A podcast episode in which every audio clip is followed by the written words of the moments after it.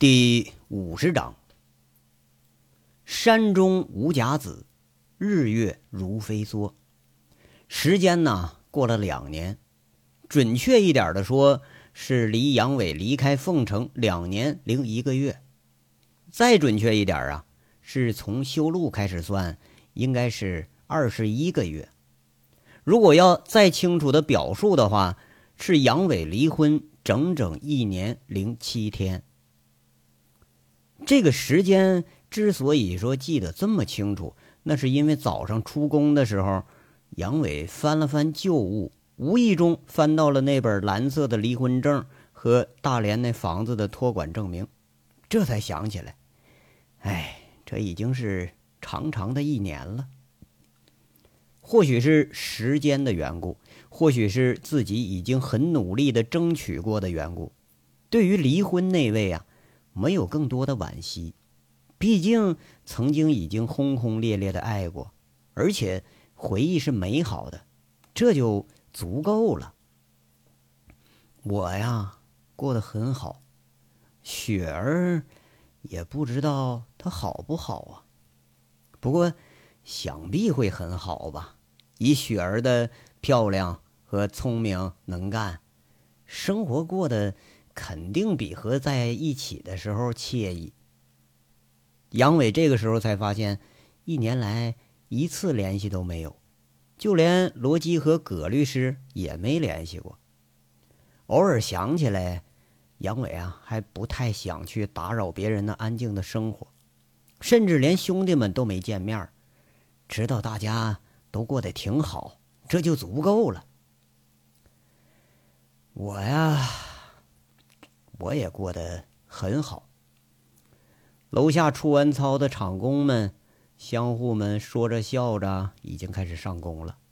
远远的呀，大憨、二憨兄弟俩把羊群放出了圈，扯着破锣嗓子，已经唱起了山歌了。迎着和煦的阳光，蓝天、白云，还有和白云一样的羊群。听着叮叮咚咚的羊铃声，新的一天在大汉跑调的放羊歌声中开始了。这一天呢，像往常一样，四个人会把羊群赶到离厂区五公里的地方，沿着牧草丰盛的地方让羊啊饱餐一顿。中午啊，会赶到涧水旁边，沿着河岸让羊群喝个痛快，一直吃到了晚上。如果走的要是远了，那天气好的话，或者就让羊群在野地里头卧地。哎，第二天这羊群一走呢，就留下了满满一层的羊粪球球，那是来年牧草最好的肥料。羊群现在已经有四百七十只了，是河湾乡最大的一群。杨伟今年经常计划着呀，到年底除了出栏，还得要发展到五百只。到时候那就是全县最大的一群。要让大憨说呢，那铁蛋儿哥绝对是一等一的懒汉。一到中午啊，铁定会找个山坳在那晒着太阳啊，看着羊群，甚至就呼呼睡觉了。要不呢，就是骑着那头杂毛大马在那野地里窜着，偶尔是大弩出箭，射回来一只野兔子或者山鸡。总而言之呢，铁蛋儿除了不务正业。他干什么都在行，不过有一样让大憨兄弟俩挺佩服，偶尔说有羊要拐了腿了，铁蛋儿哥那个祖传的正骨术就起了作用了，隔不了俩时辰，哎，那小羊准准就是活蹦乱跳。如果说偶尔有个一只两只的小羊掉队了，铁蛋儿哥他转悠几圈，天黑之前准给你找回来。也许在大憨二憨兄弟眼睛里头。铁蛋儿哥是干什么都在行，干什么都比放羊强。哎，可铁蛋儿哥他就偏偏喜欢放羊。而在杨伟看来呢，也许自己喜欢的不是放羊，而是喜欢这些永远看不厌烦的景色，喜欢这份宁静，喜欢就这样幸福的躺在山坳里头，一边晒太阳，一边看着羊群吃草，就像自己经常在梦里头梦见的一样。理想啊，其实和现实的距离它并不遥远。杨伟经常这样想着：我这不就已经在梦里了吗？又是一个放羊归来的傍晚，又是一个春夏之交的日子。锄地、鱼塘和那猪场、菜棚这几个地方的场工都已经吃完了饭，在院子里头开始聊天打扑克了。这才见着那放羊的这一队回来了。那下午是喂猪的这群里头，他们挺悠闲，干完活早早就在厂区里头打打篮球或者杀杀猪草。那回来最晚的，那就是这几个放羊的，包括厂长。这一进来呀，就见个秃瓢小子是往厂区外面走，被杨伟虎着脸一把就给抓住了，跟着就训：“嗨，驴娃，你家不都牵着了吗？怎么着还在那个大灶顶上蹭饭吃？再蹭啊，扣你工资了啊！”哎呀，厂长，我娘晚上老熬米汤，我我不爱喝米汤。再说了。家里饭也没有灶上的香，不是吗？那个叫驴娃的啊，是个精瘦的小个子，脸特别长，那两条浓眉几乎都要连成一条了。估计呀，这就是绰号的来历了。不是，那你也不能来白吃啊！我没白吃，七婶说了，我给洗洗碗、刷刷锅去，就管饭。这驴娃在这惨笑着说着：“啊。”怎么这么回事？你个瞎子鬼，滚吧！杨伟笑骂一声，放开了驴娃。后面跟着的这大憨二憨呐，嘿嘿笑着。那驴娃是一溜烟就跑了。几个人到了这个餐厅边上啊，就着那个压压井。二憨抽了一桶水，仨人洗完了脸，灶上端了几份汤面、馒头，就着就开吃。远远的看着七叔啊，快步就走过来了，看着杨伟在那说：“哎。”铁蛋儿啊，明儿别跟那个二憨放羊去了，你七婶啊领着他过过礼去了。那闪家的那个姑娘啊谈成了，两家老的得见见面啊，是吗？这好事啊！二憨，你比你哥可厉害呀！哎，一次就相亲成功了。杨伟在这吃着，嘴里含糊不清的说：“几个月前呢，大憨都结婚了。”厂子里头陆陆续续的办了几件喜事那连杨伟也跟着高兴。二憨在那嘿嘿笑，哼，我一直就比他强。哎，来跟哥说说，你是怎么哄人家姑娘的呀？杨伟在这嘿嘿笑着。那大憨相亲时候啊，就出过笑话，一见了对象，脸红耳赤的，憋不出一句话来，最后 就憋出一句：“嗯，我叫大憨，你叫啥？”整的相亲那姑娘还以为他神经有毛病呢。哎呀，这有啥难的嘛？想说啥说啥呗。他问我是干啥的，我说我是饲养员，养了好几百只羊。他爹一听眼睛就红了。他问我上过学没，我说我高中毕业呢。他一下子那就可羡慕我了。哎，那姑娘问我呃过多少礼呀？我就说了你要多少吧啊。你我给你呃这么着，要多少给多少，就这点钱，我们杨家湾杨家湾人都不不不在乎。你说他爹他娘那恨不得的，马上让我把他姑娘就给领走了呢。那二憨牛逼哄哄在那说着，眉飞色舞啊，好像这媳妇已经都手到擒来了。杨伟笑的是半天直不起身来，边笑边说：“哎，七叔啊，这二憨可能接你班了啊。”比你说的还都玄乎呢！哎呀，这羊娃呀，这孩子跟你是放了几天羊啊，是越学越坏了，说话是越来越大呀，我都管不住他了。七叔在那讪讪的笑着：“嗨，这好事啊！你们老说这俩孩子憨，一点都不憨呐，杂交羊这都养出来了，这十里八乡谁能办得到啊？哎哎，我看哈。”这厂子里头就顶属咱们家这个二憨聪明，杨伟在这给个评价一句，呃，就是，嗯，我觉着也是，初中都没毕业，还敢吹高中毕业了呢。比较老实的大憨给竖起个大拇指，对他这弟弟那是衷心的佩服啊。大憨二憨嘛，你说着他是憨，其实就是说话直了点儿，脑子不太会转弯，跟那王虎子差不多一个德行。其实不愣，他也不傻，有时候还很聪明。俩人干活的时候呢，还特别有耐心。厂子里头如果说谁结婚，那兄弟俩钻窗户台底下能听窗户给你听一宿。第二天啊，添油加醋给你讲的过程，那叫纤毫毕现呐。几个人草草吃完饭了，大憨二憨不在厂区了，一前一后唱着跑调的山歌回家了。杨伟洗着碗，看着七叔还在，有点诧异的问：“哎，叔啊，你咋了？你有事儿啊？”“嗯，这是有点小事呢。”七叔在这看着杨伟。“那行，那咱边走边说呗。”杨伟啊，洗完自己那碗，甩甩手，俩人就出了餐厅了。院子里头灯已经亮起来了。单身楼一楼一个大厅堂，那简易的房间里头是简易的教室，听得见陆文清正操着普通话讲果树的嫁接技术。这小姑娘奋发图强啊，一年多来和农技人员可是学了不少，现在当个老师一点问题都没有。加上这高中毕业的杨小孬，哎，这俩人客串老师，正好还补上了杨伟这个懒惰的性子。静静的厂区里头，偶尔还能听着蛐蛐的叫声。这明前冷不丁的呀，还会飞过星星点点，那是那个萤火虫。有时候你要猛然一抬头，你还真分不清是虫在飞呀，还是星星在闪。杨伟出了门，张口就问：“叔啊，啥事儿啊？”七叔冷不丁来一句：“哎，你这个投资可快完了啊！”啊，那我知道啊，前两天我就发现了，我现在是真成穷光蛋了。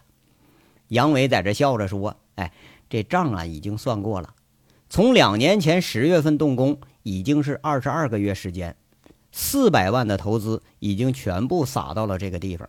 虽然说是挣了点吧，挣的呀也全都又投进来了。”七叔听着杨伟这话里头是轻松之极，那有点为难呀，铁蛋娃呀。我就是愁啊！你这几百万是什么时候才能收回来呢？啊，去年是满打满算，一年才挣了六十多万，连七分之一都不到呢。今天把这钱也投进去了。前段时间你和那个乡里头建剩那个万亩花椒林啊，啊，那房前屋后都种的花椒，咱们给乡里头发放了六十万的补贴合同款。你这钱咋就跟那个打水漂似的呢？啊，这个鱼场、猪场、蔬菜大棚吧，那倒是富了不少人了。可是咱们好像是一直赔钱在这支撑着呢。你到底是想什么呢？你呀，啊，那做生意嘛，你就得把眼光啊放长点咱们现在的收入那是低，可你算算啊，现在咱们有多少果树啊？加上今年种的。十万可打不住了吧？有多少羊、牛、骡子、马？那哪样不是财富啊？还有啊，就你说那花椒林，咱们是合同补贴，将来村里人要以产品还那补贴款呢。到时候咱们还是只赚不赔，不过时间长了点而已。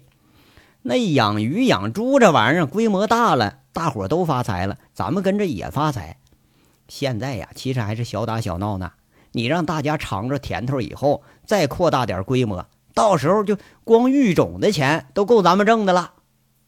杨伟是一边说一边笑。其实啊，那个呃，这笔账杨伟算过，如果说把山林和牲口现在全都给卖了，四百万可绝对打不住。这就是固定资产的保值增值。如果说经济林全都挂了果了，厂子里的农副产品那得再翻几番。你别说四百万，上千万你都打不住。这个家在他眼睛里是越来越殷实了。七叔却在那摇头评价：“耶，你这个娃呀，想的呀就是太大了。我就不觉着这事儿靠谱呢。出钱那都是几万、几十万的出，你挣的可是几千、几千的回呀。”杨伟哈哈一笑：“嘿嘿，哎，叔啊，这话说的。”两年前你还说这路不靠谱呢，不也修好了吗？现在这不连油都铺了。一年前你说厂子不靠谱，这不也建起来了？现在哎，咱们闲着时候是兵，忙着时候是民，站哪儿谁都不敢小看了。啊，对了，下个月咱们牧场派人参加两会，你当代表你开会去啊。县里头给咱们要发个创业奖呢。七叔却摇摇头，哼，这事儿啊，你参加吧，你咋能让我参加呢？你是领导啊。杨伟在这笑着，眼珠一转，那我参加，你放羊啊？啊，别照顾你，你都不知道给你面子了啊！这明显就挤兑七叔呢。七叔都五十多岁了，他肯定看不了这几百只羊啊。七叔妥协了，他挺无奈，说：“哎呀，算算，那我去开会去吧。你那几百个羊啊，还真不好鼓捣。那么大个群啊，啊真要是跑丢一个，还找不回来。哎，你看这不就对了吗？哎呀，对了，那个杨娃呀，这账上的钱可是不够了。你准备着九月份收山货呢，那现在可让你给花的就剩二十万了。”那县城里头收购站这存货出一出也就就有个十二三万，那只够支持俩仨月的了。七叔一下子提了个很现实的问题：“呦呦，哎呀，把这茬给忘了，哎，光顾着想着花椒林的事了。”杨伟一下子抓脑袋了，不过想想又说一句：“哎呀，没事到时候啊再想办法。实在不行啊，我出门我给你借去。”反正啊，不用多长时间，咱也就还了。这俩人走着聊着，在厂区里转了几个圈儿。这村长看着简易教室，突然想起个事儿，就问：“哎，铁蛋儿啊，你这媳妇咋弄啊？啊，我看着这个小青姑娘就不错，要不你把她说上得了，将来呀留咱们这儿上上课，那是多好个事儿啊！”啊，杨伟一下子又给逗笑了。你说：“哎哎。”我说叔啊，你这一天天你不干活，是不是净操心这闲事了？你想的你比我还美呢啊！人家小青就快回北京了，你这不扯淡呢吗？耶，那那不对呀！我看他晚上那经常上你家里去，你俩是不是？那七叔说了半截，下面呢咱们都明白了。哎呀，那人家那是给我上课呢，我不也得好好学习吗？小时候。光顾着跟你家俩憨娃在那玩了，杨伟笑着在这解释。七叔一歪头不信，光上课了，没上床啊？杨伟又是哈哈大笑，笑着拍着七叔膀子说了：“哎呀，叔啊，不是你这两年，我咋觉着你比我还流氓呢？就这话你都能说出来？你去县里头开会，你是不是没好好开会呀？你开房去了吧你？”七叔有点恼怒了。那么好心让人当成驴肝肺了，这这家伙彻底恼怒。你你也别笑话我嘛啊！我是操心你这终生大寿呢，今年三十了吧？啊，我不替你再操操心，那厂子里头就剩下你一个光棍了。杨伟也笑，哎呀，得得得，叔啊，我这事儿啊，你别操心啊，你把你家那俩憨孩子你给看好了，可就成了啊。七叔小心翼翼地问。他们两个已经是定型了。哎，我说铁蛋儿啊，你还想着你大连那个媳妇啊？有消息没有啊？杨伟摇摇头，挺无奈。哎呀，都离了一年了，还有啥消息？哎我说你这隔三差五的上北京去省城到永城，你就没瞅一个啊？你说你都这么大了，还打着个光棍呢？叔看着着急呀，离都离了，你不能总想着他吧？七叔在这苦口婆心的开始劝了。哎呀，谁想了？我都没想，你替我想了都。杨伟是一脸苦笑，看着快下课了。推着七叔，嘴里赶紧说：“哎呀，回去回去吧啊！我现在我看着你，我都愁得慌。嘿，咋了？咋了？干什么了？说你两句，你还不高兴了是不是？”七叔犯倔了，不回去了，不高兴了。